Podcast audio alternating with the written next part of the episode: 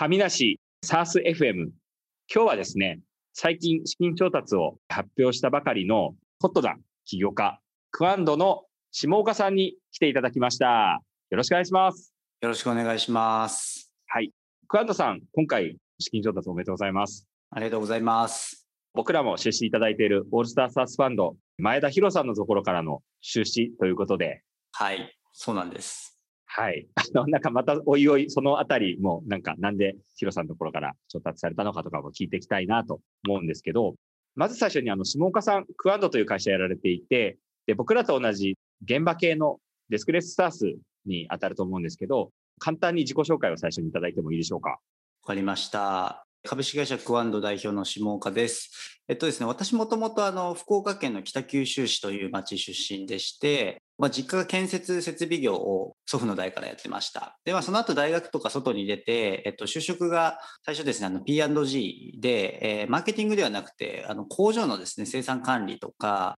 あとは工場の立ち上げとか設備保全みたいなところのマネージャーをして、で、博報堂コンサルティングを経て、クワンドっていう会社をあの U ターンして起業したのがクワンドの創業経営になります。で、今回ですね、そのプロダクト開発しているのが、まあ現場、あの建設現場とか製造現場で使う遠隔のコミュニケーションツール、まあビデオツールですね、開発してシンクといったものを開発しております。ありがとうございます。なかなか数少ない現場向けの、しかも現場で実際ご自身がやられていたような原体験からサービスを作られているっていう僕も共感しかないようなストーリーを持っている下岡さんなんですが今出たようなその P&G さんに行かれて多分世間一般の方で言うとなんとなくこうホワイトカラーというかマーケティングやられてたんですか？みたいなイメージを持たれると思うんですけどなんと工場で実際に現場をこう差配してたみたいなところめちゃくちゃユニークですよね。そんななんかこう背景があると思うのでクアンド起業されるまでのストーリーについてちょっと聞かせていただきたいなと思うんですけど。あ、わかりました。はい。はい。まあ、あの就職するときに、もともとですね、僕あの、九州大学を出てるんですけど、その時に、九州大学の、えっと、OB で台湾人のロバート・ファンさんっていう人がですね、あの、シリコンバレーで成功して、アップルの配送かなんかをやってる物流の会社かなんかで上場して、まあ、すごいまとまったお金が入ったんで、まあ、それで大学に基金を作って、なんかこうシリコンバレー、もう九州の大学の田舎の学生も外に出てアントレプレナーシップを学んでこいっていうですね、基金を作って、毎年今20人ぐらいこう送るプログラムがあるんですけど、まあ、そこに参加して、あの学生の時に、あ、なんかスタートアップっていう世界があるんだなっていうのが最初のこのスタートアップのきっかけでしたね。で、まあ、その後、あの、就職して P&G に入るんですけど、あの、もともと大学院は、その、理系の大学院に出てたんで、あんまりなんか就活っつっても、その、あんま考えてなくてですね、なんか理系で、その、なんかちょっと今からグローバルだろうと思って外資系でみたいなところ含めて、P&G っていう人がたまたまやっぱこう人の雰囲気とか合わせてあったっていう感じですね。で、まあそこから P&G に入って、おむつの製造工程の生産管理を1年目にやってですね、あの結構工場のラインオペレーターの人たちとかと一緒にこうラインの改善とか、あそういったところをやってきました。で、その後の2年目から海外に行って、グローバルプロジェクトであの、コムズラインをあのグローバル統一で開発するっていうのをやってたんですけど、まあその時に結構日本人の現場の人たちを引き連れてですね、まあ、日本人ってあの世界一オペレーターの質が高いってことで、まあ、そのオペレーターのフィードバックを早めに LINE に返して、使いやすい、オペレーターも使いやすいラインにしましょうっていうのをこう、マネジメントする側としていって、やったという経緯ですね。で、なんかその時に、なんとなくやっぱり日本人の現場力とか、やっぱ現場の仕事ってすごい多くの人が働いていて、価値がすごくあるなと思っていたんですけど、その割にやっぱりこう非効率な部分がたくさんあってですね、僕もなんかそのトラブルが起きるのを目で捉えろって言ってもう、2、3時間 LINE にずっと張り付いて、あの見たりとか、なんかそういうのことやってて、なんかもうちょっと効率的にならないのかな、みたいな違和感はあったんですけど、まあ、あの、そういったものを思いながら働いてですね。で、まあ、30歳の時にもともとやっぱ起業いつかをしたいなと思ってたので、えっと、起業したと。で、最初3年間ぐらいは、あの、結構プロダクトではなくて、えっと、製造業のですね、システム開発やコンサルをやっていて、例えば原子力発電所のあのバルブメーカーさんが文字というところにあるんですけど、まあ、そこと一緒にクラウドのメンテナンスシステムを作って、まあ、彼らが物売りからこと売りに変われるようなところのお手伝いをさせていただいたりしながら、まあ、現場系のシステムを開発して、創業3年目、4年目からですね、プロダクトを開発して、このシンクリモートといったものを開発しているという状況です。ありがとうございます。なんか今の話の中でも今のそのリモートでいろんなコミュニケーション取れるっていうところになんか日本人の方たちはわざわざこう海外に連れていかなくてもできるようになるみたいなアイディアの種が当時の体験からなんかあったような気がするんですけどやっぱり今お話しされたようなところが元になってたりするんですか？えっとですね、もともとの一番きっかけは、その U ターンして自分の会社を立ち上げながら、父親の会社もまあ取締役として、まあ、あの見てたんですけど、なんかこう、現場の現場監督って建設現場にいるんですけど、まあ、この方たちって非常に人手不足で、しかもこういくつか現場を見てるとですね、いろんなところから呼ばれて、めちゃくちゃ動き回ってるんですね。の割に、やっぱりその仕事量が多いと。そうすると必然的にその人に仕事が集中して、まあ、過重労働になるし、まあ、忙しい割に何か成果とは上がってないし、で、なんかなんでこんな無駄なことしてんだろうっていうのがですね、まあ、最初のきっかけで、まあ、それで、まあ、うちの父親とその、その現場監督みたいな人がちょっと揉めたりとか、まあ、あとはその新人も、わかんないけど現場にいきなり任されて、はたふたして、こう辞めていくみたいなのもあったって、なんかこれってちゃんとその現場のベテランがこの場にいながらいろんないくつもの現場をサポートして回せれば、まあ、みんなハッピーだよねみたいなところから、なんかこういうシステムの着想をしたっていうのが一番最初ですね。なるほど。なんかそういった現場の方たちのコミュニケーションをもっと円滑にとか、まあ、効率的にやってみんなを幸せにしていこうっていうアイデアとか取り組みってすごくいいことだなと思うんですけど一方でなんか難しさもわかるじゃないですか例えば下岡さん、はい、あのお父様のところで実際に現場を、まあ、見たり経験したりされてるので、うん、なんかうまくいかない理由とかも結構逆に見えちゃったりするのかなと思うんですけど難しさとか壁をこうプロダクトを作る中でどうやって乗り越えてきたとかってありますか？そうですね。難しさってなんかどういうところの難しさですかね？えー、例えば、よく僕らがお客さんから言われるところで言うと、現場ってその IT ツールとか全然慣れてないから使えないよ、アナログだから無理だよとかですね。はいはい、あとはなんかこうベテランの方が、いや、あのフェイス2フェイスのコミュニケーションじゃないと伝わるもんも伝わらないんだみたいな話とか、なかなか壁があったりするのかなとか思うんですけど、はい。そういうことってどうですそうですね。なんかまあ、大きく2つあるなと思ってて、1つは人に関する、人の、まあ、リテラシーの部分ですね。でここに関しては、思ってる以上に結構システムは慣れれば使うし便利だと使うなっていう感じだと思ってます。というのは、まあ、まあ、どんな結構おじいちゃんでも LINE とかやったりしてるし、ゲームしてたりするんで、なんか自分の好きな、あの、日常に使ってる IT には触れてるんですね。まあ、ただそれが結構複雑になるとあの使わないっていうだけで結構その IT 自体はちゃんとシンプルかつ分かりやすいものであれば使ってもらえるなっていうところがあるのでそこに関しては結構皆さんが思っている以上に IT のリテラシーはあるのかなというふうに思ってます。一方で難しいのは、その環境ですね。環境っていうのは、例えばデバイスが会社貸し出しではなくて個人であるとか、大きいところになるとセキュリティが厳しいとか、あとは偏僻なところに行くと通信環境が弱いみたいな。特に我々のシステムってこういう WebRTC っていうビデオなんで結構通信量食うし安定しないとできないんですけど、なんかそういう外部環境依存の部分をどうクリアしていくかっていうのは結構大きな壁にはなってるかなと思いますね。あめちゃくちゃあの分かります、その後半の話。あの僕らも Wi-Fi がそもそもないのが当たり前だし、うん、iPad とか持ってないだから全部最初から買わなきゃとか構築しないと始められませんみたいなお客さんばっかりだったりするので、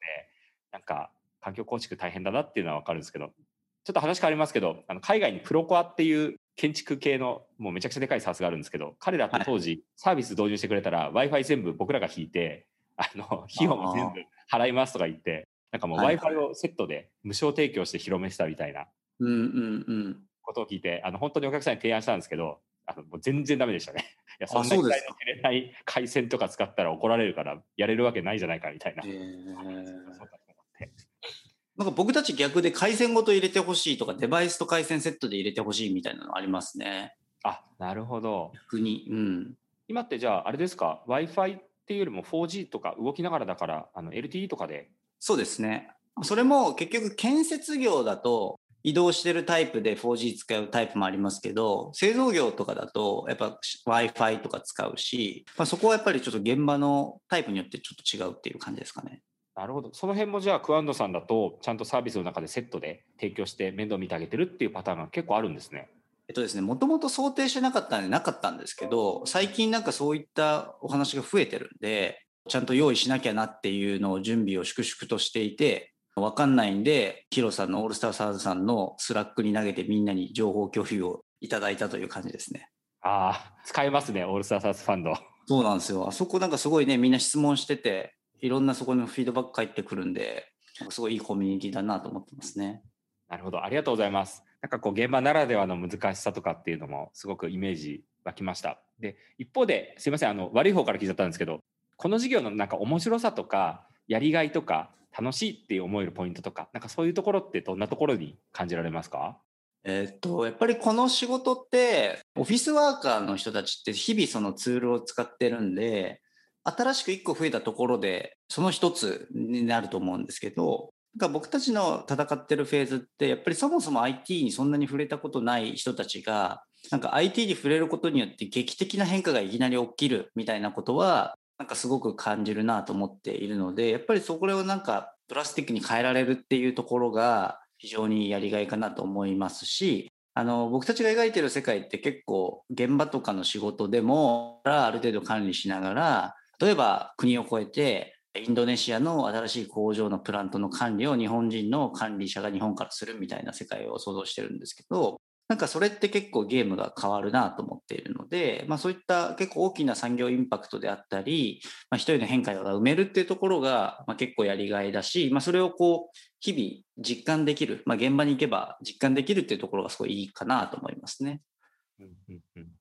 やそうですよね。なんか3クリックを1クリックにできますとかいうレベルじゃないですもんね。そうですね。うん、働き方自体がもうまるっきり変わってしまうっていうのは、うん、すごく面白いですよね。そうですよね。なるほど。今だと農家さんの社内での役割とか、どんなことにこう注力して事業されてるんですか？まあ、基本的には、プロダクトオーナー的にどういう機能をつけるお客さんに売る開発どうするっていう、まあ、プロダクトのところと、まあ、あとは会社経営という全体のところをどっちもやっている感じではありますね。で今、うちって、えっと、CFO、戸島役の CFO と、まあ、営業の部長がいて、開発のプロマネみたいのがいるので、まあ、その各ファンクションのところはお任せしつつ、まあ、それでこぼれた部分と、プロダクトのところと経営のところやってるっていう感じですかね。なんかすいません、ざっくりになりますけど。なんかもう、要は何でもやってるみたいな感じですかね。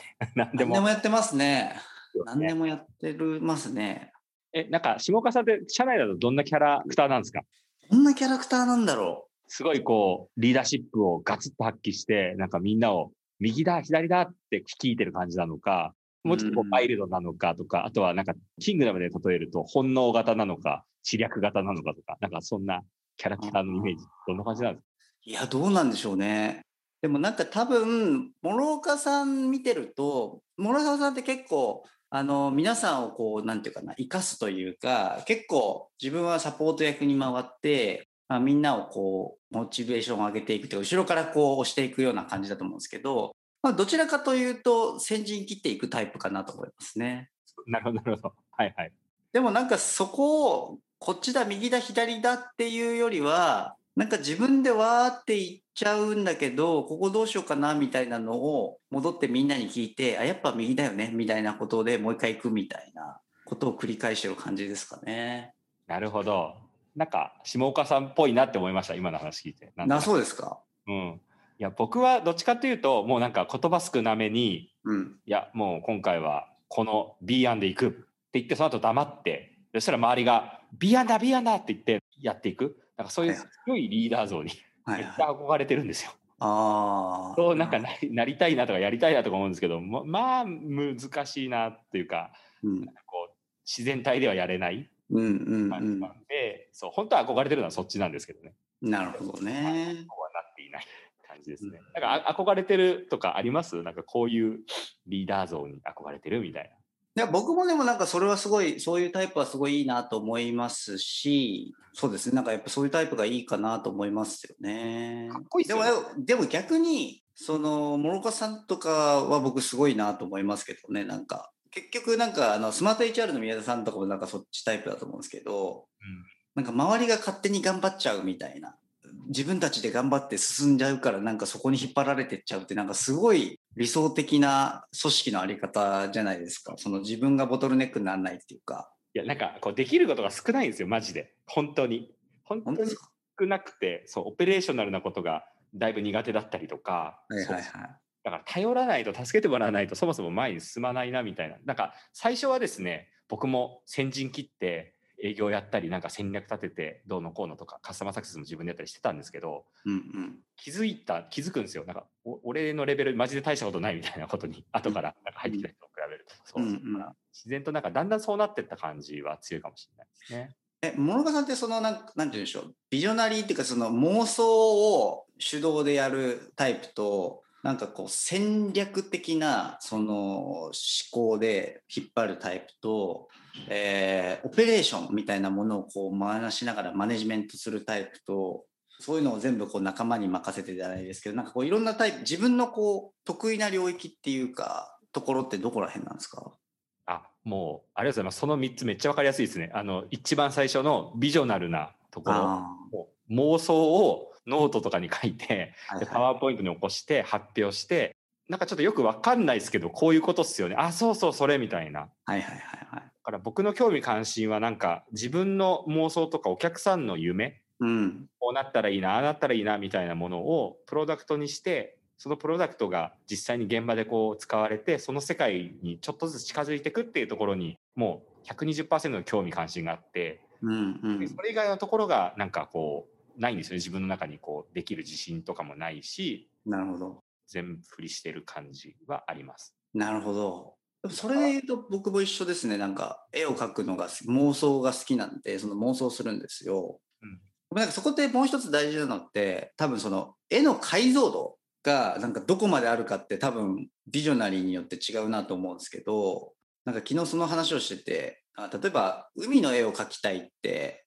砂浜から見る絵なのか、ドローンで上から見るのか、海側から見るのかって違うじゃないですか。なんかそこら辺すらもなんかこうぼやっというイメージを持ってる人ともう自分の中で海の絵がすごいある人ってなんかビジョナリーのどっちのタイプもあると思うんですけど諸岡さんの場合どどっちですかそれと？その質問で言うと解像度がすごく細かく高いかバクッとなんとなくこう広い風景でものを見てるかみたいなそんなイメージそうです。そうです。あー僕で言うとあの結構バクッと見てますね。うん。でなんか例えば具体超具体的な例で言うと小売りでやっているこの業務と製造業でやっているこの業務って実はこういうプロダクトでどっちもすっごいいい体験に変わってくんじゃないかみたいなうんうん。掛け算みたいなはい。ところっていうのをすごいなんか自分の中では割と絵で思い浮かべることが今できていてうんうんでプロダクトにしたらこういうイメージだよねっていうことぐらいがなんとなくざっくりと見えるんですけど多分そのなんかこうこの業務とこの業務業界違うけどプロダクトこれで解けるよねみたいなところが他の人よりもよく見えるのかなっていう。なるほど。じゃあなんか世界観っていうよりはそれはプロダクトにしっかり落ちてくるって感じですね。あそうですねプロダクトのそのイメージがあってでそれを使うと世界がこう変わるみたいなものがその後ついてきてうんうんでみんなに伝える時にはその2つを、まあ、伝えるんですけどなかなかやっぱりそこは伝わらなかったりすることも多いので なんかこう間に翻訳入ってくれるような社員がいたりとかっていうのはあったりしますけど、なるほど。逆に下岡さんとかどうですか？今のその質問逆に知りたい。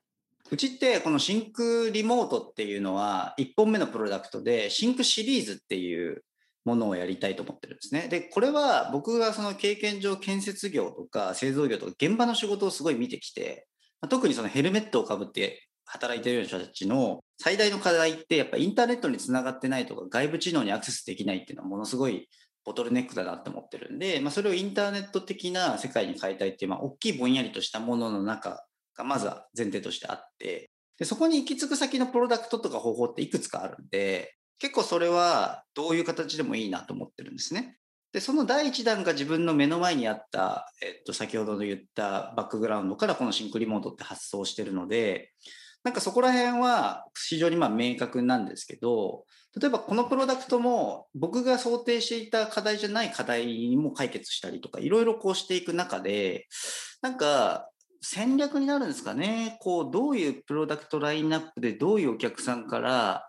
突破していけば、この世界観って達せるんだろうみたいな、すごいこのぼんやりとした最上位のものと、目の前のものはあるんですけど、やっぱその中間にあるめちゃくちゃクリアなプロダクト像とかがあるかっていうとそういう感じではないっていう感じなんですよね。だからなんかそこは結構違うなっていう感じですかね。そうですよね。なんか僕もだから3、4年前とかに起業前に書いてたノートの中身とか見ると、なんか3週ぐらい回って結局今考えてることと一緒だったりするページとか、はいはい確かにそのプロダクト像ってずっとなんかこねくり回してますね。うん。うん。本当になんか自分の頭の中にあるイメージ妄想が23年すると形になるみたいな感覚があるのでうん。最近はあの23年後のことをよく経営者考えろって言われることも多いじゃないですかなんか本とか。で、はい。うんうん。だから結構あの意識して妄想するように最近してたりとか。うんうんうん。取り留めのない話で結論全然ないんですけど、まあ、下岡さんも僕もどちらかというとこうビビジョナリーな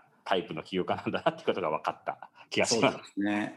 なんかそこからプロダクトに落とすのが難しいですよね。やっぱり。そうですね。うん。僕はでも、下岡さんに話振っていただいて、どちらかというとプロダクトのイメージをまず作っていく方が強いのかもしれないです。なるほど。うん、そうですね。なんか世界観から作ってるような感覚はあったんですけど、なんかそうじゃなさそうだってことが、なんか発見できました。ありがとうございます。なるほど。わかりました。ありがとうございます。じゃあ、すみません、下岡さん。続いて、起業されて、ご自身で事業やられて、かなりこう、経営者としても数年やられてると思うんですけど、ハードシングスとかってその中でありましたか？いやー、ハードシングスもありましたね。まあ、いっぱいありましたけど、まあ、大きく2つあって、1つはお客さんで、あの僕たち住宅開発してたんですけど、結構大きいあの住宅をもらって、あの数万人が使うようなサービスのとこのリプレイスをやらせていただいたんですけど、まあ、なんと初日にですね、それがこう立ち上がらないみたいな話になり、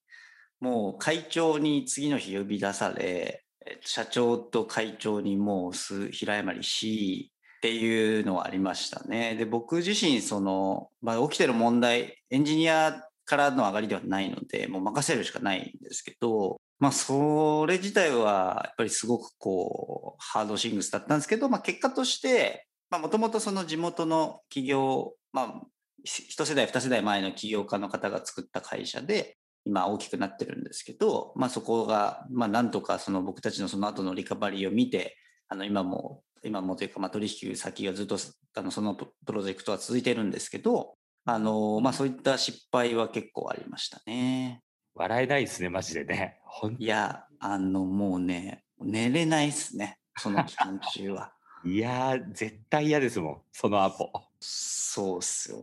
いや、僕たちもまだ甘かったというか、その何も左も右も分かんない中で、初めてもらった仕事が結構大きくて、頑張ります、やりますみたいな感じでやったんですけど、まあ、力足らず、あのご迷惑をおかけしてしまったっていう感じですかね。なるほど。それで言うと、あの、スタートアップとかだと結構最初は動かなくても笑って許してもらえるようなお客さんとか、まあ、小さめの会社のあの知り合いの社長とかで始めることは多いですけど、数万人規模のサービス、はい。し一緒にやるって、で右も左も分からなかったから、こう、もう勢いでいいけちゃったんですよ、当時はね。そうですね。もう今だと怖いから考えますけど、当時は行っちゃって、まあでもそれがあったから、なんかチームも育ったし、まあ、あの、そこから紹介してもらったりとかもしたし、まあ、信頼関係によって、まあ、時間をかけて回復はできたので、まあ、一つ会社としての自信にはなりましたよね。なるほど。一世代、二世代前の起業家の方が、うんまあ、会社にっていうお話もありましたけど、なんとなくその九州の、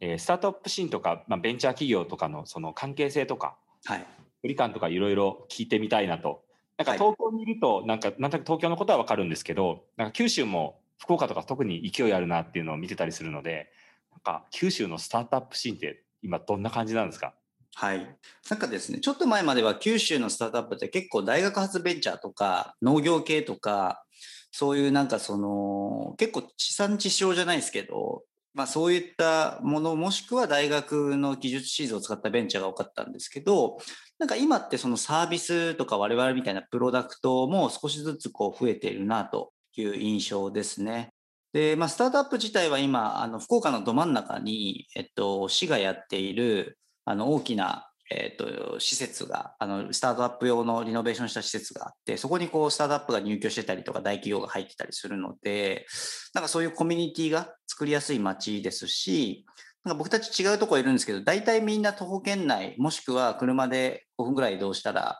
あのどこにでも行けるようなコンパクトな街なので、まあ、そこの横のつながりとかはすごく近いなという感じですね。で、あと、まあ、あの、地元企業も、やっぱりこう、九州に根を張ってやってる企業さんが多いので、スタートアップと企業の距離感っていうのもすごく近くて、まあ、特に福岡市は、あの福岡市長があの結構スタートアップを推して、スタートアップシティにしてるので、まあ、そこら辺の結びつきとかスピードは速いですし、今北九州も結構ロボット、あの安川さんっていうロボットの会社さんとかありますけど、そういったとこ巻き込んでやろうとしてるので、なんかそういうオープンイノベーションみたいなことは結構九州はやりやすいのかなと思いますね。ありがとうございます。あの超シンプルな質問なんですけど、九州の地場にまだこう拠点があの本本社とかがあるようなスタートアップだとどんな会社がありますか？えっとですね、有名なとこで言うと、まあ、ソフトウェアで言うとやっぱヌーラボさんっていうバックログとかをやってる会社さんですね。あそこはまあ一番の、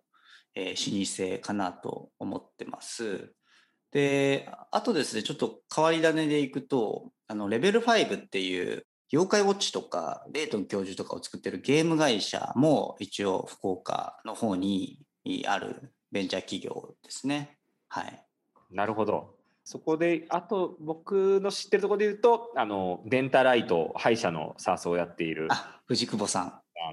はい。500と、それから、えー、ヒロさんのところから出資を受けているということで、いらっしゃいますけど。あ、そうですね。藤久保さん、僕でも実際あの藤久保さんは、あの、去年ぐらいかな、一昨年か去年ぐらいに初めて福岡でお会いして、あの、藤久保さんは福岡にいるのにあんまり福岡コミュニティには顔を出さないタイプの福岡起業家なので、あまり付き合いがなかったんですよ。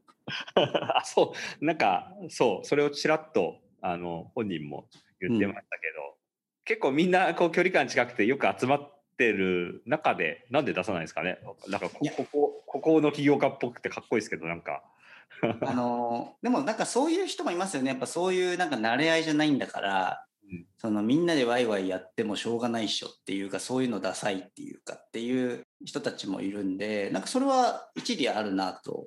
思ってますね。なんかそのコミュニティっていい面もあれば悪い面もあるんでやっぱりその村社会になったりとかなんかそのつながってることでワイワイしてることがなんかできてる感になるとそれは良くないと思うんでなんかそういった意味でもあの藤子さんの考えもすごく分かりますね。なるほどまあ、いろいろと九州のところでもスタートアップシーン今盛り上がってきているというお話もいただいたんですが、えー、じゃ次のちょっと聞いてみたいことなんですけど今回あのオールスターサースファンドからの資金調達をされたっていうことでこれあのいろんな、まあ、VC さんからこう調達するチャンスもあったのかなと思うんですけれどもその中で前田博さんのところを選ばれた理由みたいなのがもしあればちょっと聞いてみたいなと思うんですがどうでしょうか？広さところは、まあ、もともとあの、サース界は有名だったので、えっと、紹介していただいたいきたいなと思って、あの、ヌーラボの橋本さん経由で紹介してもらったんですね。で、えっと、まあ、今回調達した一番の理由っていうところで言うと、まあ、とにかく僕たちがやっている領域とか、えー、僕たちのお客さんとかプロダクトに対する理解度みたいなところを非常にま評価いただき、あとはチームみんな、あの、投資前に6人ぐらい、えー、6、7、8人ぐらいか、あの全員インタビューして、で、えー、かつ、営業日で言うと20日ぐらいで意思決定してもらったんで、まあ、非常にそのスムーズ、早い、あとは見ているところがチームとか領域であるっていうところを評価いただいたっていうところが、なんか我々としてもしっくりきたので、まあ、ヒロさんたちにお願いしたいなと思って、あの、オールスターさんとやっているっていう感じですかね。うんうん、なるほど。すごいですね。ヒロさん、20日で早いですよね。なんか、すごい決めるまでが。そうですね。でも、これでも相当遅い方だって言われましたね。あの、うちの場合は結構悩んだ方ですって言われましたね。あ、そう。はい。まあ、でも、個人も確か、そっか、1か月ぐらい、マックス1か月かなとか言ってたから、そういう意味で言うと、まあ、それ、それぐらいが普通なのかもしれないですね。そうだから僕たちは、えっと、オールスターからするとかなり長い期間お待たせしたんですけどっていうけど圧倒的に VC の中では早かったんですよ。あじゃあもうなんか違うんですね前提が。もう全然違いますね。なんかちょっと角度は違うんですけどなんか今回調達の時すごいな大事だなと思ったのがあの投資家さんが何を見て評価してくれたかっていうところでなんか他の VC さんって、まあ、ある意味その事業プランどうすんのとかどう数値計画達成していくのとかなんかそのための戦略どうすんのとかなんか結構そのそういう道のりの話をすごいこうしてたんですよ。っていうことはある意味そこを評価して、まあ、そこの良し悪しで投資を決めるっていう判断の仕方をされるケースと、まあ、オールスターさんって今張ってる領域、チーム、そこの捉え方の解像度、選択肢のオプションみたいな、もうちょっと流度の高い領域で、まあ、抽象度の高いところで評価していただいて投資を決めたと。これってなんか何を意味するのかなっていうと自分たちが自信を持って言えるとこってどこなんだろうってなると僕たちはまだ少なくとも戦略とか登り方って変わるだろうしなんかそこの良し悪しで評価されてもなんかそこが悪かったらじゃあ次回以降評価されないのかっていうとなんかそこって結構厳しいなと思ったんですけどオールスターさんの場合はなんか我々のフェーズだからっていうのもありますけどそこじゃないところで評価いただいたんでなんかそこはすごくあの納得感があったしまあ、オールスターさんと一緒にやりたいなと思った理由でしたね。ああ、面白いですね。なんかその解像度を高く細かく確認して見ていくのが、まあ、いい場合が全てじゃないというか、根っこの部分、うん、下岡さんとか下岡さんのチームの持っている根っこのちょっと抽象度高いところの部分を評価してくれたっていうことだと思うので、まあ、そうすると、企業家からすると安心感ありますよね。そうですね。なんかそこは変わらないっていう感じじゃないですか、僕たちっていうと。まだその、おそらくフェーズとすらプレシリーズ A とかなので、あともうこのプロダクトの PDC 回してこの KPI 上げていくっていうわけではない状態で、やっぱ何を評価していただいてるかっていうところは絶対僕たちはここは変わらないっていうとこだったんで、なんかそれはすごい、あの、しっくりきましたね。なるほど。ヒロさん、すごいな、やっぱり。ありがとうございます。じゃあ、あの、今回調達した資金を使って、まあ、これからいろいろと事業も、あの、推進していくと思うんですけど、下岡さんがなんかこれからやりたいこととかって、どんなことを今構想されてますか？えっとですね、まあ、あの、ちょっと話したんですけど、シンクって、やっぱシリーズものなので、えー、シンクリモートっていう、まずはこの遠隔コミュニケーションの領域から入りますけど、まあ、次はこのデータベースであったり、ワークフローを抑える領域っていうのを行きたいと思ってるんですね。で今あの設備メンテナンスとか保全の領域でそのプロダクトのあの次のバージョンを走らせ始めているので、えっとまあ、我々としてはこのリモートをまずお客さんに使ってもらいながら広げるっていう活動と並行して、えっと、次のプロダクトの目を作っていくっていうことを会社としてはやりたいなと思ってます。あと会社のあのスタンスとして結構九州に根を張ってるんで僕たちってあの九州と沖縄にもあのオフィスを今構えているのでその沖縄と福岡と東京3拠点で好きなとこで働けますよっていうあのパッケージを作ってですね。でなんかそういった形で九州にも来れる人を増やしながらあの地方初の SARS 企業としてあの、まあ、東京の皆さんと同じレベルでこう戦えるようなスタートアップにはしていきたいなと思ってますね。いやー素晴らしいですね。なんかあの僕も九州の巡回員にしてください、オフィスの。いや、本当。沖縄がいいな、沖縄が。いや、めちゃよくないですか？沖縄と福岡あって、出張ベースで、うん、えっと、来れるっていう特典がついてますっていう。いや、最高でしょう。なんかもう、独身だったら、じゃあちょっと沖縄で2週間は、あの、仕事しようかなとか。そうです、そうです。やれるし、ちょっと東京行きたいなと思ったら、ね、東京で刺激受けになんかこういろいろとイベントとかスタートアップ関係のイベントとか参加しようと思ったら、ちょっと東京で働こうかなとか、なかなかこうややってるようで、やってないですよね、あのアーリーなスタートアップだと。そうですね、やってないですね。なんか、東京で、こう、家庭持ったりとか家持ったりして離れなかったりするじゃないですか。でもなんかその出張ベースだったら行けますよみたいな人もいると思うんで、まあ仕事という体で沖縄と福岡に来れるっていう、もうこれは最高なパッケージプランなんじゃないかなと思ってますね。すごい。あの、これを聞いてる、どれぐらいその、あ、でも東京の人でもいいのか。東京の人でも別にね。だからなんか地方に移住ってなるとハードルが高いじゃないですか。だから別に移住する必要はないと思ってて、拠点は家族とかはみんなね、あの今住んでるとこに過ごしながら出張ペースで定期的に福岡とか沖縄に来てもらうっていうような働き方が結構いいんじゃないかなと僕は思ってますね。いやー、羨ましい。ちょっと沖縄、実際どんな オフィスか、あの、視察に行かせてください。よろしくお願いします。いや、ぜひ、あの、沖縄市というところにあるんで。なるほど。ありがとうございます。では、ここからあれですかね、逆質問。うんうん。順番になるんですけど、うん、はい。なんか、聞いてみたいことがあれば、どうぞという。この前、あの、先日、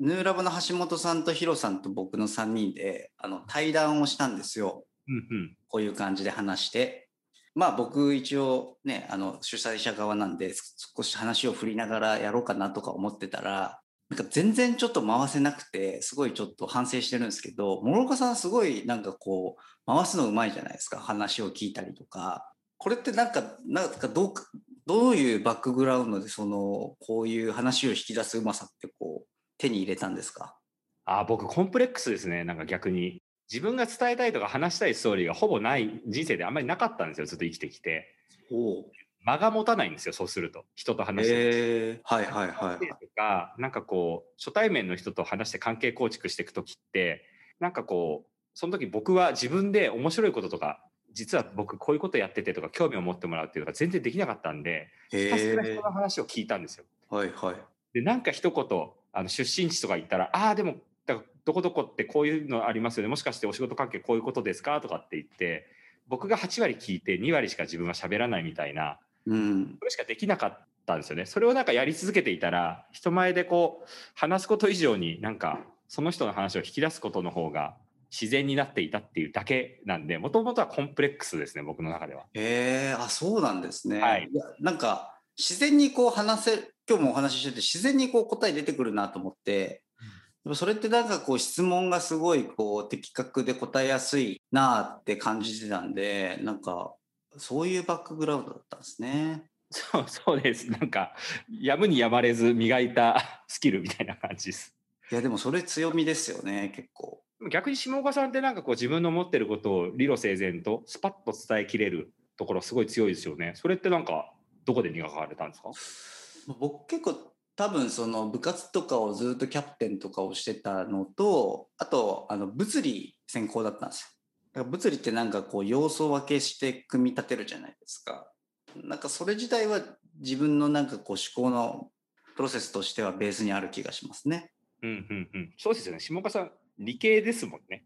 理系です。超理系ですね。いや、すげえ、なんか、あの、お見た目とか見て、あ会って話してみると、すごい文系っぽい感じが。あ、そうです。か。はい。受ける雰囲気は僕の勝手な雰囲気ですけどね。なんとなく。えー僕大学の時宇宙物理学とかをやってましたからね。いやー、もうなんか、やばいですね。近寄れない。もう何、は何聞いてもわからない世界な気がします。面白いですね。ぶ宇宙物理学やってた方が、今でもうなんか、現場のことをここまでやってるって、なんか、すごいい。。そう。なんか今日僕だって大学専攻宇宙物理して、きまあ、気象とかもうちょっと上の方やって、その後応用生理学っていう人の体の研究をして、その代謝とか自律神経みたいな大学院で研究して、その後 P&G のおむつと洗剤の生産管理工場の立ち上げをやり、博報堂でブランドマーケティングコンサルタントをやって、えークワンドで起業して IT スタートアップをやってるっていう、このなんかちょっとカオスな感じにはなってますよね。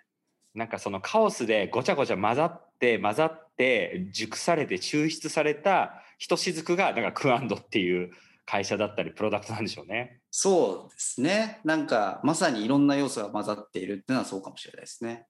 うん、なんか過去の経験とかで例えばその博報堂時代の経験とか今日はお話にまだ出てないですけど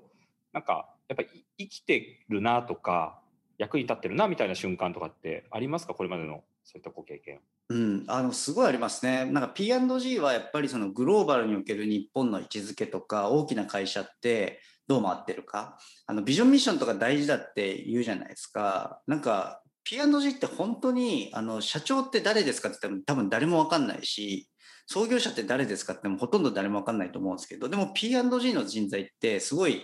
あのこういう人だっていうのは目立つじゃないですか。これって会社の中にフィロソフィーとかビジョンミッションが生きてて、なんかそれが常にこういる人によってアップデートされてるんですよね。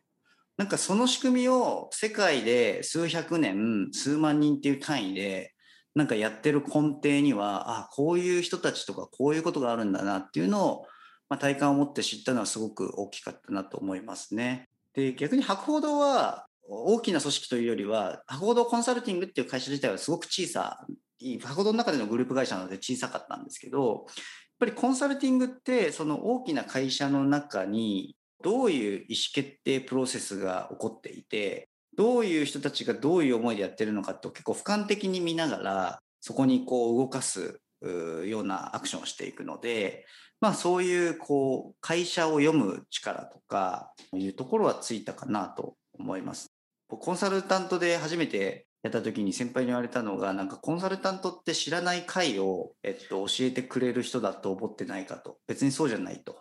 結局自分たちでは知ってても意思決定できない人たちっていて例えば構想関係で A さんと B さんがいてあまりこう仲良くないんでコンサルタントから言ってもらって動かすとかあとはなんかそういうコンサルタントっていうコンサルタントが言っているというお墨付けで動かすみたいな、まあ、要はその顧客を動かすことが仕事なんで別になんか知らない会を提供するのはコンサルタントじゃなくて顧客を動かすことなんだみたいなことを言われたりしてああなんかそういう考え方とかそうなんだなとかいう学びもありましたね。うんなんかすごい血肉になってますね僕らミッションビジョンが大事だってスタートアップで、まあ、言われていて実際その通りだなと思うんですけど僕自身はじゃあ社会人の時にそれを本当に血肉にして社員全員が本当に標榜している会社で働いてたかっていうと、そういう感覚もなくってでもその中で友岡さんってそれでミッションビジョンとかその理念が染み込んだ結果100年以上続いているグレートカンパニーで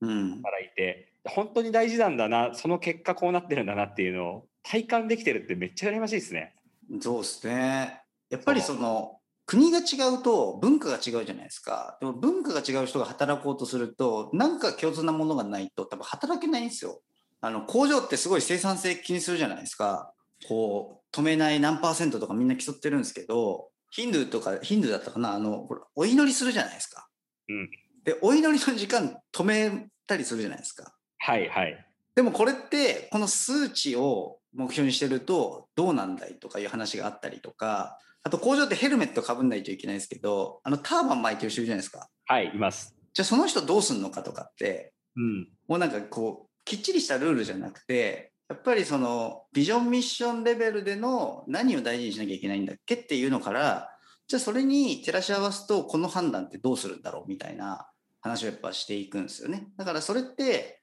なんかこうルールでは決めづらいんだけど共通なものを異文化の人たちがダイバーシティがある人たちが持たなきゃいけないっていうケースにはやっぱすごく必要なんだろうなっていうのはなんかすごく肌感覚として感じましたね。いや面白いその話とかめっちゃいっぱいいろんなところで語ってもらいたいんですけど あの本当におっしゃる通りでミッションビジョンとかっていうものは明確にあってでルール化せずに細かいところまでルール化せずに、まあ、ある程度こう自立と責任のもとそういったミッションビジョンに沿って判断決断してくださいっていうポリシーだけ出してあとみんなそれに従ってもらうっていうことがもしできるんであれば、うん、そんなに楽な、まあ、経営はないというか、うん、的な経営スタイルですよね。そうですよね。わざわざ事細かくじゃ出張してこのグリーン車に乗っていいのかどうなのかとか細かい話とかで言うと、うんうんうん、そんなところまで規定せずにいやミッションビジョンの実現に寄与するって判断できる理由があるんだったらそれはもう当然やっていいですよ。以上あとはもう皆さんご判断くださいみたいな。まあ、そうはいかないんですけどね。いかないんですけど、はい。最近でも社内でもなんかこう、働き方を決めるときに、あの、週じゃ、毎週、チームごとに週2日は出勤してくださいみたいなルールは作らずに、うん、その、ミッションビジョンの実現のために必要な頻度で集まるポリシーだけ示したとかっていうのはあったので、でそれをね、なんかやったりするんで、今の話とかはすごい、なんか身につまされるというか分かりやすいなと思ってたんですけど、最後に僕、ちょっと時間なくなってきたんで、はい。まあ、これからクランドさんが作っていくこの社会を変えていくストーリーとか、まあ、ミッションビジョンとかっていうものの中で僕あのこの間会った時に聞いた僕たちのお客さんってなんかこうヘルメットをみんなかぶってるイメージなんですよねっていう言葉がすごい印象に残っていて、うんうん、この話ちょっと聞きたいんですよ。なんか、はいはい、と下岡さんたちクアンドがこう幸せにしようとしている人たちで、えーまあ、そういった人たちを現場の人とかブルーカラーとか、まあ、いろんな呼び方があるんですけどその時にヘルメットまあ、ヘルメットワーカーっていう言葉が今あるのかとか、今後ヘルメットワーカーっていうのを広めていきたいのかとか、なんかその辺について聞きたいんですけど、いつまでだって。はいはい。あの、いや、僕たちもそれすごい社内でディスカッションしてて、はい、そのフィールドワーカーとかデスクレスワーカーって言ったら、例えば清掃員のおばちゃんとか、いろんな人入るじゃないですか。うん、でもなんかそういうところ、まあ、小売りの人もそうですけど、で、現場っていう言葉も結構もういろいろあるんで、なんか適切な言葉がないなっていうのはすごく思ってます。で、共通して、じゃあどんな人なんだろうって言ったら、もうみんなヘルメットは確かにかぶってるんですよ。なのでヘルメットワーカーうーんって今なってるっていうのがまあ正直なところでなんかそのかっこいいねあの名前作るの得意じゃないですか諸岡さん。いや得意じゃないはいなんか僕たちはそのヘルメットワーカーですねなんかそこの言葉は作りたいですね。あなんかそれあれなんですよ。僕らもやっててあの、まあ、海外から輸入したものもあれば自分たちで作っちゃったやつもあるんですけど結構なんか自分たちで作っちゃってもいけますね今だったら。うん。まだ名前がないので、いやちょっとつなんかねつけ作ろうかなと今画策はしてます。めちゃくちゃいい。あのめ超期待してます。これセンス問われるやつですもんね。いやいやいやもう言ったもん勝ちなんであのクアンドさんが発信する。はい。はい、なんとかワーカーというワードがきっと出てくると思いますので、あの聞いてらっしゃる皆さん、要注目で、えー見ていただければと思います。はい。はい、じゃあ結構今日今回もたっぷりお話ししてしまったんですけれども、じゃあ最後にですね、えっ、と下岡さんからあの聞いてらっしゃる方たちに向けて何かこうメッセージとか締めの言葉があれば、なんかそれをいただいて終わりたいんですけど、まあ採用が採用こいつを募集してますとかでもいいですし、うんうん何かはいあの伝えたいことあればお願いします。はい。えっと、僕たちって、あの、ヒロさんに言われて、あ、ヒロさんというか、オールスターさんに言われて珍しいって言われたのが、結構地方の SARS 企業って、あんまりまだまだ出てきてないよねっていうところで、結構この現場っていうのも地方とかにあるし、まあ、僕たちが働いてるとこも地方で、まあ、こういった地方からあのグローバルに展開できるような SARS 企業にはなりたいなというふうに思ってます。で、まあ、フェーズとしても、今から本当にプロダクトが固まりつつ大きくなっていく、まあ、一番面白いところですし、まあ、我々としてもぜひその九州、沖縄っていうところに来ていただきながら、まあ、そこが好きになってくれる人っていうのも一人でも増えるといいなと思ってるので、まあ、なんかちょっと都会の謙遜は疲れて東京から少し離れたところで働きたいな、でもちょっと東京にもロケーション来たいなっていう方々で、かつこれからこう僕たちと一緒にあのクワンドっていう会社をこう作っていきたいと思える方がいらっしゃいましたら、ぜひあのお問い合わせいただければなというふうに思っています。はい、ありがとうございます。はい。えーでは資金調達してこれからますます勢いに乗っていく、えー、クアンド下岡さんでした、えーお聞きいただいてありがとうございましたまたお会いしましょうありがとうございました。ありがとうございました